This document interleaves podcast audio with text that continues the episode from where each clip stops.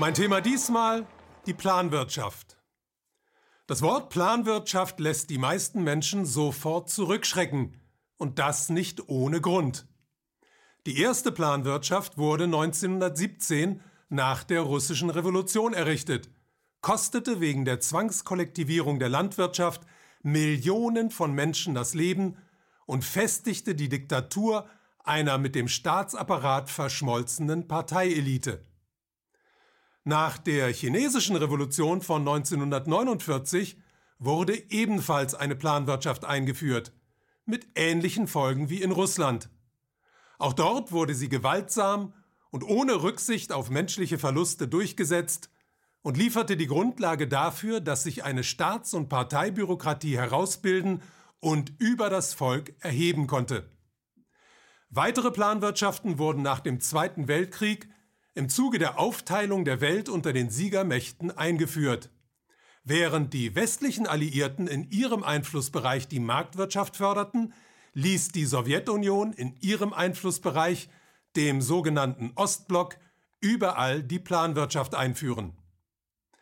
Allen Planwirtschaften war eines gemeinsam. Sie wurden von oben herab verordnet, gegen den Willen eines erheblichen Teils der Bevölkerung errichtet und dienten als Grundlage für totalitäre Regimes, die keine Wahlen zuließen und der Mehrheit ihrer Bürger Reisen ins Ausland verboten. Außerdem hat keine einzige Planwirtschaft überlebt. Alle sind inzwischen wieder durch die Marktwirtschaft ersetzt worden. Das Scheitern wird häufig damit erklärt, die Marktwirtschaft sei der Planwirtschaft eben überlegen.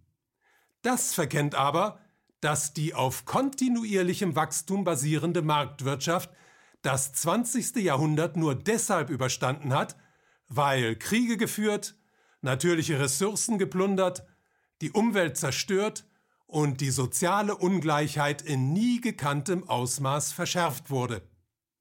Es verkennt außerdem, dass die Marktwirtschaft nach dem Ende des Nachkriegsbooms, der ja in erster Linie eine Folge des Wiederaufbaus nach dem Zweiten Weltkrieg war, nur durch die Deregulierung des Finanzsektors weiter wachsen konnte und dass sie in unserer Zeit nur durch extreme Manipulation des Finanzsektors am Leben erhalten werden kann. Vor allem aber verkennt die Glorifizierung der Marktwirtschaft die Tatsache, dass ihr wichtigster Bereich mittlerweile selbst fast planwirtschaftlich gesteuert wird. Da die Finanzmärkte nach dem beinahe Zusammenbruch von 2007, 2008 nicht mehr von alleine auf die Beine kamen, haben die Zentralbanken nämlich deren Steuerung übernommen, und zwar in einer Weise, die einer Planwirtschaft sehr nahe kommt. Das ist aber nicht die einzige Gemeinsamkeit zwischen beiden Systemen. Sowohl die damaligen Planwirtschaften als auch die heutige zentralbankgesteuerte Finanzmarktwirtschaft begünstigen ja nur eine Minderheit der Bevölkerung. Im Fall der Planwirtschaften die Staats- und Parteibürokratie, im Fall der Finanzmärkte die Schicht mit den höchsten Vermögen. Diese Schicht aber steht in unseren Tagen vor einem riesigen Problem. Wegen des Wachstumszwangs muss die bisherige Geldpolitik unter allen Umständen dauerhaft weitergeführt werden. Das heißt, der gigantische Schuldenberg und die Blasen an den Aktien, Anleihen und Immobilienmärkten, die bereits historische Rekordstände erreicht haben, müssen weiter wachsen und werden das System mit absoluter Sicherheit zum Einsturz bringen. Wir stecken also in einer historischen Sackgasse. Das bedeutet aber nichts anderes, als dass wir an einem historischen Wendepunkt angekommen sind, an dem es nicht so weitergeht wie bisher, an dem also eine neue Lösung gefunden werden muss. Und hier bietet sich eine historisch einmalige Chance.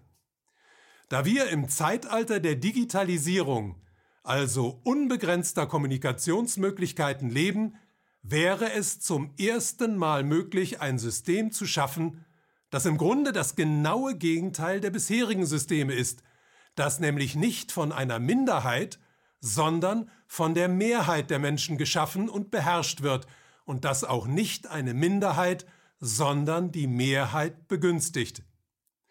Durch eine digitale Planung von unten, also eine nicht kommerziell verzerrte, sondern sinnvolle, international koordinierte Datenerfassung und Planung unter aktiver Beteiligung aller Menschen könnte man die Ressourcen der Erde schonend und zum Vorteil aller nutzen und der Anarchie des Marktes und all ihren Folgen, Kriegen, Umweltzerstörung und der Explosion der sozialen Ungleichheit ein Ende bereiten, ohne dabei auf die Willkür einer Staats- und Parteibürokratie zu setzen. Die Voraussetzung dafür wäre allerdings, die Sackgasse, in die sich die Menschheit manövriert hat, zu erkennen und die Bewältigung der Zukunft nicht länger als einen durch nationale Scheuklappen begrenzten kommerziellen Wettbewerb zu sehen, sondern sie endlich als soziale und humanitäre Aufgabe der gesamten Menschheit zu begreifen. Die Zeit ist reif für ein demokratisches Geldsystem.